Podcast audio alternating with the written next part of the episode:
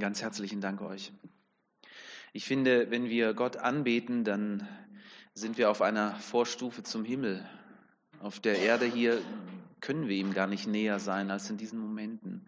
Und wenn uns das so bewusst wird und wenn wir damit hineinsteigen und auch mit unseren Gefühlen dort ankommen können, dann, ja, dann ist das natürlich etwas Wunderbares. Aber, und das ähm, hörten wir auch schon, das gelingt uns nicht immer. Manchmal sind wir einfach in Situationen, da fällt uns das unglaublich schwer. Da kriegen wir einfach den Mund nicht auf. Da können wir das Lied noch so gut finden. Da können wir es noch so gut kennen. Es will einfach nicht raus. Ich würde gerne ähm, starten mit einem ganz kurzen Brainstorming, wenn ihr denn möchtet. Ähm, was fällt euch ein zum Thema Anbetung? Was, was geht euch so durch den Kopf? Was kommt da spontan? Ruft es einfach in den Raum, wenn ihr möchtet.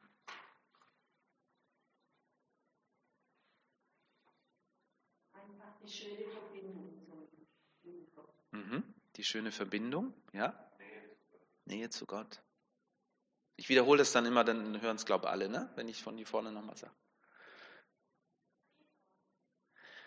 Lena fällt das Wort Priester ein. Ja, okay. Geborgenheit. Geborgenheit, ein ganz wichtiges Wort und mit vielen Emotionen verbunden. Ja. Lebensstil. Aha. Zeigt, dass es um, um, mehr geht als um Musik beispielsweise, gell? Lebensstil, ja. Genau.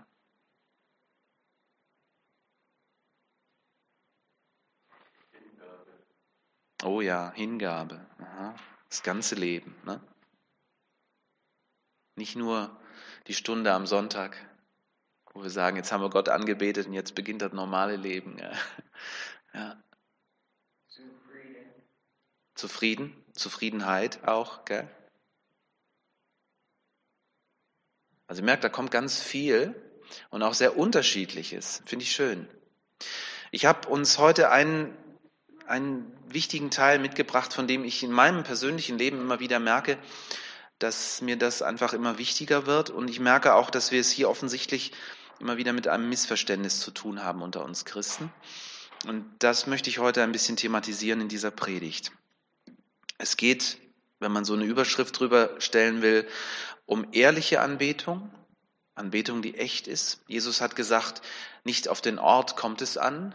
Es geht nicht darum, wo du Jesus anbetest. Er spricht mit der Frau ähm, aus Samarien an diesem Brunnen und sie will mit ihm darüber streiten, äh, weil die Juden beten in Jerusalem an, im Tempel, und sie haben da ihr eigenes Heiligtum als Samaritaner ähm, auf dem Berg Garizim. Und ja, Jesus sagt, es Darum geht es gar nicht. Es geht nicht um den Ort. Es geht darum, ist es echt? Wir müssen Gott in, im Geist und in der Wahrheit anbeten, sagt er. Ja. Mit Gott kommunizieren, diese Nähe zu Gott, ist natürlich auch eine Sache, die man üben kann und üben soll. Gott wünscht sich vor allem unsere Anbetung in dem Sinne, dass sie echt ist. Ich will diesen Gedanken ein bisschen vertiefen. Hier gibt es nämlich ein Missverständnis, so als müsste man als Christ immer ähm, so, ähm, ja, wie soll ich sagen, alles ist gut, alles ist toll. Ich begegne diesem Missverständnis immer wieder mal, auch in unseren Kreisen. Ich begegne, wenn, wenn ich mal in einer charismatischen Gemeinde bin und alle Arme gehen hoch und super und die Leute strahlen und ähm, dann denke ich, boah, die Leute müssen Gott alle gerade ganz, ganz nahe sein. Aber ist das so? Oder sieht es nur so aus? Da gibt so ein Lied, das kennt ihr vielleicht noch, die Älteren unter uns kennen das so. Ähm, da haben wir gesungen, immer fröhlich, immer fröhlich, alle Tage Sonnenschein. Voller Freude ist der Weg des Lebens, fröhlich lasst uns immer sein. Natürlich ist dieses Lied eine Momentaufnahme und natürlich ist das auch schön, wenn man das so fühlt. Aber was ist, wenn es nicht so ist? Und wir alle wissen, dass es nicht immer so ist. Was singen wir Gott, wenn die Seele weint? Wie macht man das? Wie ist man dann fröhlich? Geht das überhaupt? Und will Gott, dass wir dann fröhlich sind? Sagt er dann, hey, dann tu halt so, als ob? Ich glaube nicht. Beim Lesen in der Bibel mache ich immer wieder diese erstaunliche Entdeckung, dass ich ganz vielen Menschen begegne, die Vorbilder im Glauben sind, die einen starken Glauben haben und gleichzeitig sind die unglaublich, ähm, ja, ehrlich, auch was diese dunklen Dinge in ihrem Leben angeht, wie sie Gott das sagen, wie sie es ihm manchmal regelrecht ins Gesicht werfen. So wie sie mit Gott reden, da denke ich manchmal, darf man das? Ist das überhaupt okay? Ist das angemessen? Ich meine, immerhin, Gott ist nicht nur Bundeskanzler oder so etwas, sondern er ist der König des Universums. Wie reden wir mit Gott? Wie darf man mit ihm reden? Und da bleibt mir schon manchmal die Luft weg, wenn ich sie dann klagen höre und jammern höre. Weil ich mag das eigentlich nicht, wenn Leute um mich herum dauernd jammern. Das, das nervt mich ja dann auch irgendwann. Aber ich merke, das, das machen diese Menschen mit Gott. Sie diskutieren und sie hadern sogar mit ihm. Und was macht Gott? Wendet er sich von ihnen ab? Sagt er, nee, nicht mit mir, so redest du nicht mit mir? Nein, im Gegenteil. Es scheint fast, als würde Gott sie regelrecht dazu herausfordern. Ein paar Beispiele. Ein Abraham traut sich, mit Gott darüber zu feilschen, wie viele Leute in ähm, Sodom wohl als Gerechte gelten können, damit die Stadt verschont bleibt. Und er geht immer weiter runter. Ihr kennt die Geschichte. Ne?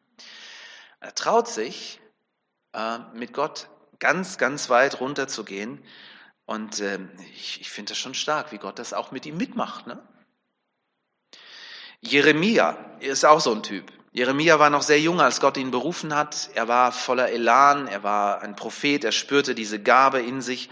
Aber als er dann mit den Jahren merkt, was das bedeutet, ein Prophet zu sein und immer nur mit den schlechten Nachrichten seinem Volk gegenüber zu kommen, da kommt er an den Punkt, wo er an einer Stelle Gott sagt, Gott, du hast mich reingelegt, du hast mich ausgetrickst, du hast mir das Kleingedruckte in unserem Vertrag nicht gezeigt und ich habe unterschrieben und jetzt hänge ich drin.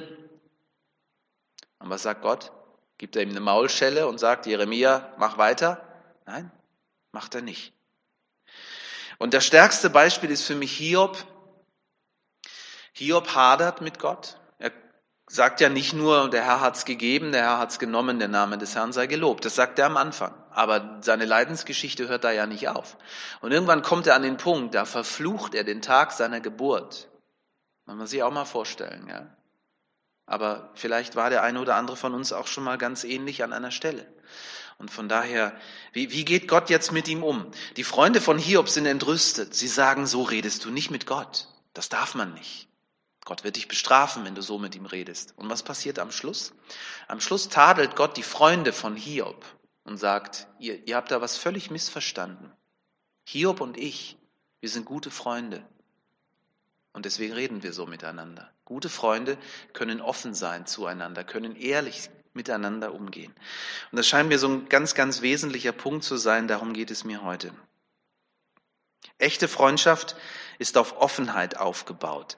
Ich stelle mir das so vor, wenn wir beten, auch in unseren persönlichen Gebeten natürlich zu Hause, aber auch so öffentlich im Gottesdienst.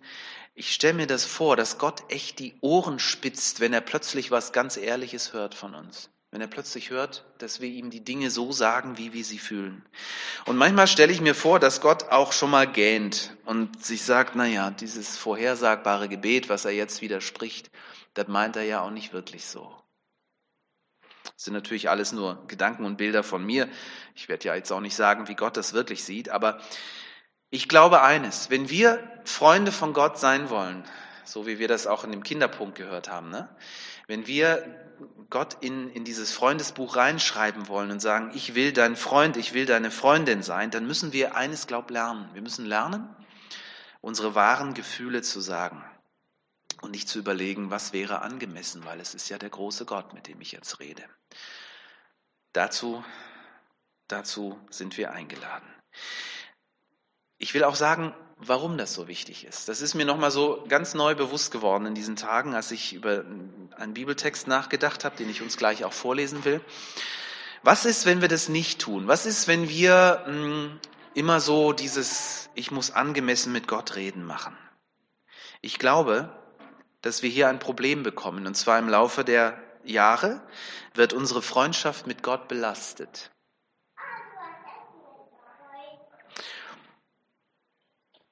Ich war vor zwei Wochen, ja, ich glaube vor zwei Wochen war ich in Dorfweil. Ähm, die geistliche Gemeindeerneuerung unseres Bundes hatte eingeladen und es gab viele wunderbare Vorträge, es gab tollen Lobpreis dort.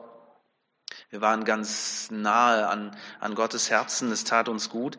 Aber es gab auch so ein paar Stellen, wo mir einfach so ein paar Dinge schmerzhaft bewusst wurden. Und da ist diese Predigt entstanden und auch die Bilder, die ich euch hier heute Morgen mitgebracht habe. Wenn wir Gott nicht ehrlich gegenüber sind, dann belasten wir die Freundschaft mit ihm. Ich will das ein bisschen vertiefen. Kann es sein, dass du da tief in deinem Innern, also wirklich tief, ganz unten im Keller deines Seins, so eine Kiste hast? Eine Kiste, in die du immer schon Dinge reingepackt hast,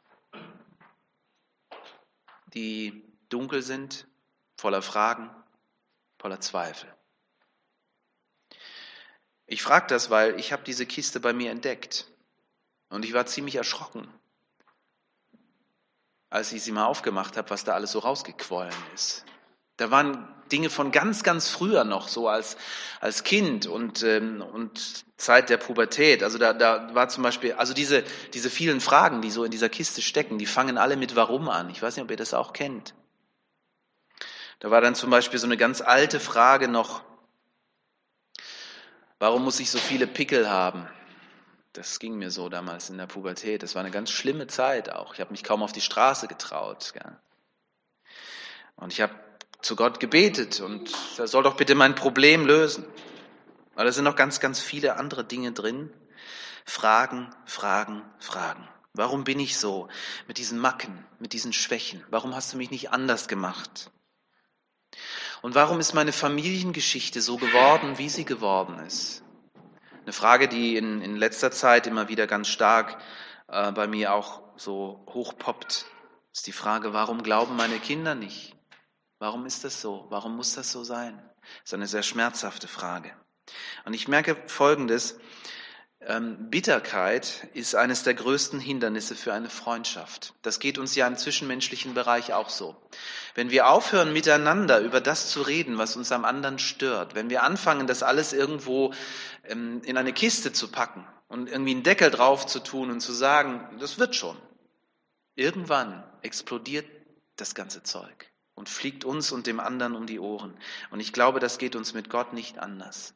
Ich glaube, unsere Freundschaft mit Gott ist gefährdet, wenn wir nicht lernen, wirklich ehrlich und offen mit ihm umzugehen. Was machen wir mit den vielen kleinen und großen Ungereimtheiten unseres Lebens? Was machen wir damit in den zwischenmenschlichen Bereichen? Auch da, glaube ich, haben wir ein Problem. Ich habe den Eindruck, dass wir als Gemeinde, auch als Geschwister, uns dringend auf den Weg machen müssen zueinander, um wirklich auch zu hören, wie geht's dem anderen wirklich, um vielleicht auch mal damit anzufangen, zu sagen, das fühle ich gerade, fühlst du das auch? Ich hatte gestern mit, mit Leo ein interessantes Gespräch. Und ich glaube, es ist wichtig, dass wir hier nicht damit aufhören, sondern dass wir, dass wir ehrlich sind, auch voreinander.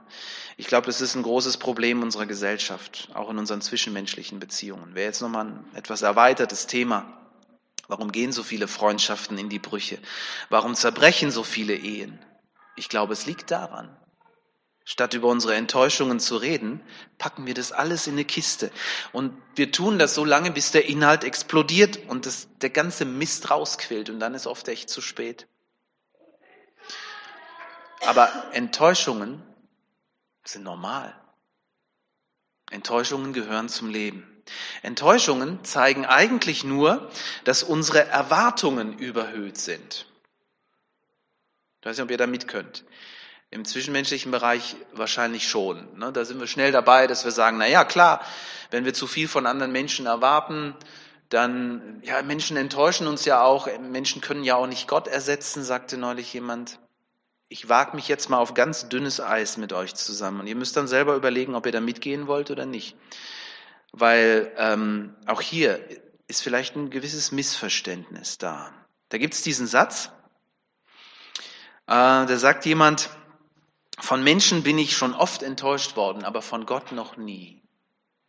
Das ist ein toller Satz und der ist sehr fromm, aber ich frage mich, ob er wahr ist. Ich könnte ihn so nicht unterschreiben. Und ich finde es auch wichtig, dass ich das nicht tue. Ich weiß nicht, wie es euch geht. Weil wenn ich in der Bibel lese, dann begegne ich lauter enttäuschten Menschen. Und zwar Menschen, die das nicht in eine Kiste tun, sondern die über ihre Enttäuschung reden, die Gott fragen, warum. Menschen, die ihre Enttäuschung nicht in eine Kiste tun, sondern sie Gott offen hinhalten. Und ich glaube, das ist die Lösung. Und ich glaube, das ist Anbetung, die möglich ist, auch wenn die Seele weint. Alle Dinge dienen denen zum Besten, die Gott lieben. Das steht sogar in der Bibel. Das ist auch so ein Satz.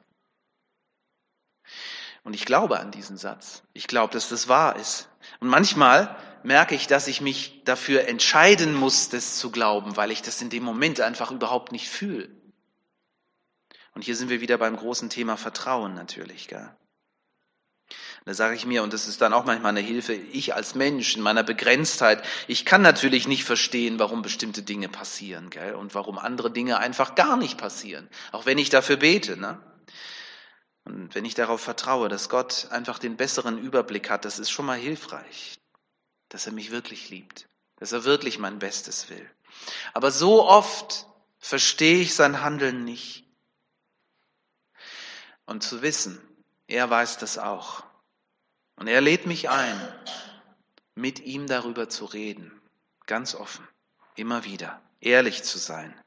Ich glaube, wenn wir unsere Gefühle zugeben, wenn wir offen aussprechen, dann ist das oft der erste Schritt zur Heilung. Und ich glaube, das brauchen wir. Ich habe gemerkt, dass ich das brauche. Um uns nur zu zeigen, wie Offenheit und Ehrlichkeit aussehen, hat Gott uns ein ganzes Buch in der Bibel geschenkt. Das ist das Buch der Psalmen. Wir haben schon von Hiob gehört, da finden wir das auch, aber die Psalmen sind noch ausdrucksstärker, finde ich. Das ist ein Handbuch der Anbetung, ja? aber er ist voll mit, mit dem ganzen Spektrum menschlicher Gefühle. Da sind Klagen drin, da ist echtes Jammern drin. Und zwar hören manche Psalmen auch mit dem Jammern auf. Das ist so. Wir finden dort Angst und Zweifel, wir finden Bitterkeit und wir finden richtig viel Groll. Aber wir finden genauso auch Dank und Lob. Wir finden echte Vertrauensbeweise Gott gegenüber. Wir finden Anbetung, die so voller Freude ist. Wir finden Leidenschaft. Und wir finden vor allem immer wieder diese rückhaltlose Offenheit da.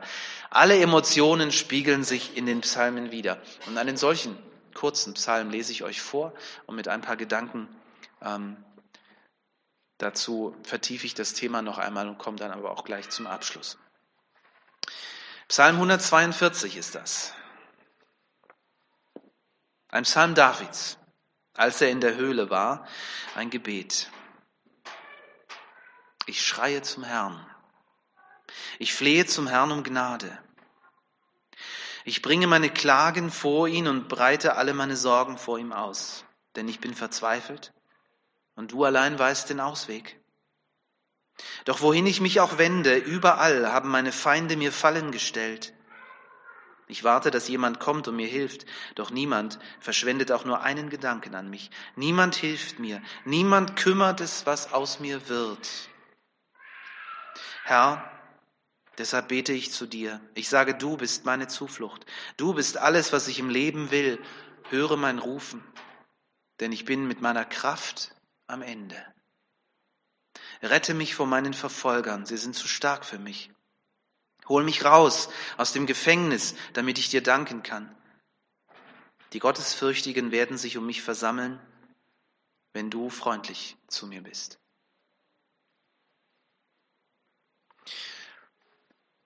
Ein Psalm Davids steht hier, als er in der Höhle war. Bibelleser ahnen, wo das gewesen sein könnte. Die meisten Bibelausleger bringen diesen Psalm mit einem ganz bestimmten Ort in Verbindung, wie er uns beschrieben wird in 1 Samuel 24. Und ich finde es spannend, diese äh, Geschichte einfach kurz zu skizzieren.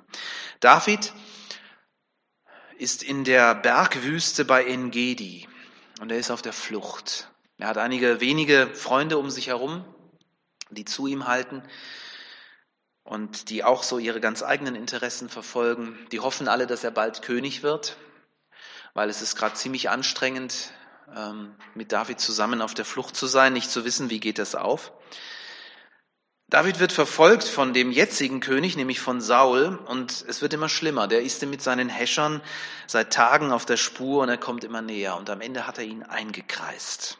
David hat in einer Höhle Zuflucht gesucht. Es muss ein Höhlensystem gewesen sein, das sich tief in den Berg hinein schlängelt. Und ähm, Ironie des Ganzen ist, Der Abend bricht herein. David und seine Leute haben sich in der Höhle verschanzt und auf einmal fallen Schatten vor den Eingang der Höhle und Saul und seine Leute sind da. Und Saul und seine Leute entschließen sich, die Nacht in dieser Höhle zu verbringen. Und nur wenige Meter hinter ihnen ist David. Das muss ein Gefühl gewesen sein für David und seine Leute. Also da hat man sich ja ein tolles Nachtlager ausgesucht. Gell? Das ist Sackgasse. Die sitzen in der Falle. Saul und seinen Leuten muss es nur mal einfallen, just mal ein bisschen tiefer in die Höhle reinzugehen und schon sind sie entdeckt und sie kommen nicht mehr raus. Die Stunden der Nacht dehnen sich endlos, während Davids Leute mit angehaltenem Atem bewegungslos verharren und hoffen. Und dann, als alles schläft, schleicht sich David wagemutig an seinen König heran. Und dann zieht er ein Messer. Ich weiß, ihr kennt die Geschichte alle, deswegen ist das jetzt gar nicht mehr so sehr spannend. Gell? Aber für die, für die äh, Freunde von David wird es in diesem Moment sehr spannend gewesen sein, weil sie haben alle was ganz Bestimmtes gedacht, was David jetzt macht. Und sie haben auch gehofft, dass er das macht. Manchmal muss man Wege abkürzen, sagen wir, gell? um König zu werden. Da muss man, das mal so ein guter Schnitt ne, über den Hals und dann ist alles vorbei und dann rufen sie dich als König aus. Und dann ist das Leiden endlich vorbei. Und vielleicht hat David auch darüber nachgedacht. Ich kann es mir vorstellen. Ich kann es mir wirklich vorstellen. Weil David war, was das angeht, kein Kind der Traurigkeit. Er war ein Krieger, er war ein Soldat. Er hatte nicht äh, gerade wenigen Leuten das Leben genommen mit seiner scharfen Klinge. Aber David tut das nicht. Als er sich umwendet, ist kein Blut an seinem Messer.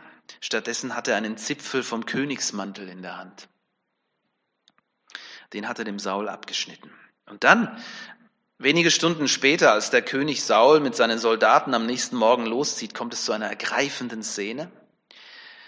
Mein König, schallt es plötzlich von den Berghängen herab und Saul dreht sich um und er sieht in einiger Entfernung den David und er hat da was in der Hand, ein Stofffetzen. Und die Blicke der beiden treffen sich und David lenkt den Blick von Saul ein bisschen weiter nach unten und Saul schaut an sich herab und sieht auf einmal, dass da der Stück Stoff fehlt, den David in der Hand hat. Und da wird ihm dann plötzlich alles klar. Saul ist erschüttert, er ist beschämt, er weint sogar.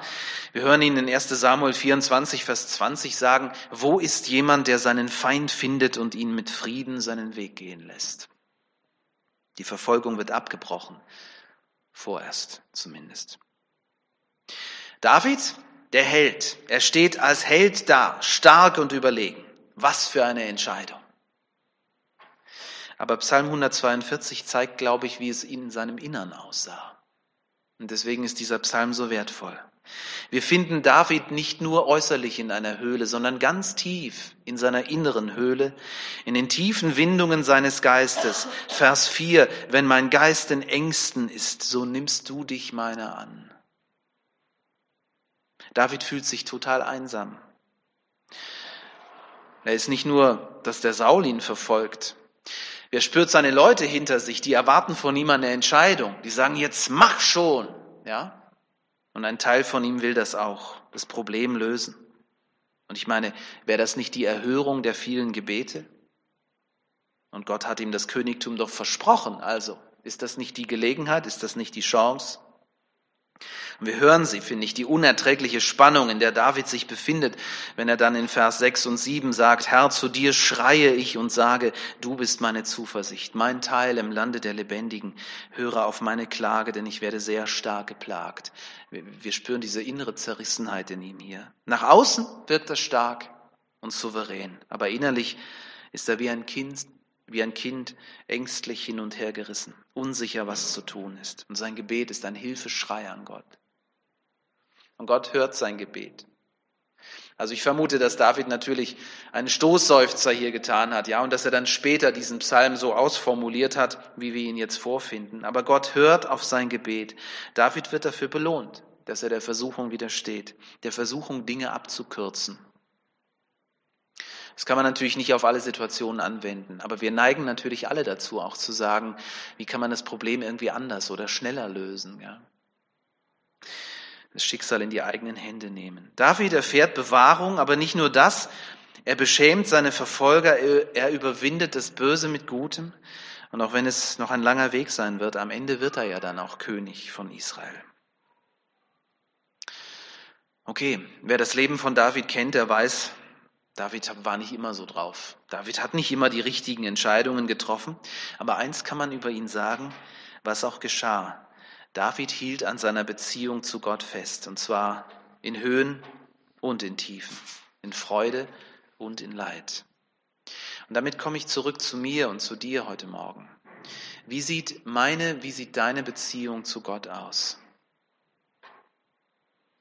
Viele von uns haben schon einen sehr weiten Weg gemacht mit Jesus. Das sind ein paar Jahrzehnte, auf die wir zurückschauen. Und wie ist das, wie ist das mit dem Feuer der Leidenschaft? Brennt das noch? Oder ist es am Verlöschen? Wie sieht die Beziehung aus? Ich glaube, es eine wichtige Frage ist. Und ich glaube, dass sie deshalb wichtig ist, weil wenn unsere Beziehung zu Gott nicht mehr so richtig funktioniert, dann liegt es auch oder sehr, sehr oft an den vielen unbeantworteten Warum-Fragen in unserem Leben. Fragen, die wir in die Kiste tun. Fragen, über die wir nicht reden. Nicht miteinander und vielleicht auch nicht mit Gott. Das liegt dann in Enttäuschungen in meinem und in deinem Leben. Und deswegen die Frage, haben sich da negative Gefühle Gott gegenüber in dir aufgestaut? Dann ist es ganz wichtig, dass du sie ihm sagst. Weil nichts, absolut nichts könnte wichtiger sein als eine Freundschaft mit Gott. Ich habe so gedacht, alle Freundschaften hier auf dieser Erde, die hören ja irgendwann mal auf. Aber die mit, mit Gott, die geht ja ewig weiter. Umso wichtiger wäre es doch, dass, dass wir diese Freundschaft wirklich auch ausbauen, dass, dass wir diese Beziehung pflegen, dass wir sie nicht belasten mit negativen Gefühlen.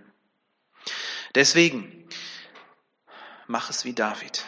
Rede mit Gott darüber. Geh mit Jesus in den Raum, in diesem Keller, zu dieser Kiste, zu diesen Enttäuschungen. Es ist ein schmerzhafter Prozess, habe ich selber so erlebt und er ist auch noch nicht vorbei. Und ich merke auch, man kann nicht alles auf einmal rauslassen, das ist viel zu viel. Aber vielleicht ein oder zwei Dinge irgendwo mal anfangen zu sagen, Jesus, das halte ich dir jetzt hin. Bitte mach das wieder gesund. Ich will dein Freund sein. Ich mache euch Mut, dass wir damit heute anfangen. Wir machen es ja immer wieder so am Ende meiner Predigt, dass ich euch so einen Raum der Stille anbiete und das, das machen wir heute wieder, wenn ihr wollt. Einfach so die Augen schließen, still sein, mit Jesus in den Keller deines Lebens gehen, wenn du willst, nur wenn du willst. Aber manchmal spüren wir ja, dass es dran ist. Und manchmal ist das ein Anfang. Manchmal merken wir dann auch, alleine komme ich da gar nicht weiter. Ich brauche jemand, der mir hilft, jemand, der mit mir geht, mit dem ich das zusammen mache. Ein Mensch meines Vertrauens. Aber ein Anfang, ein Anfang ist wichtig. Eine kurze Zeit der Stille. Einfach nur vor Gott sein und mit ihm über das reden, was dir gerade so auf der Seele brennt. Vielleicht ist das ja auch gar nichts Negatives, sondern was Schönes dann sag es Gott genauso. Diese Zeit der Stille werde ich dann mit einem lauten Gebet von hier vorne abschließen.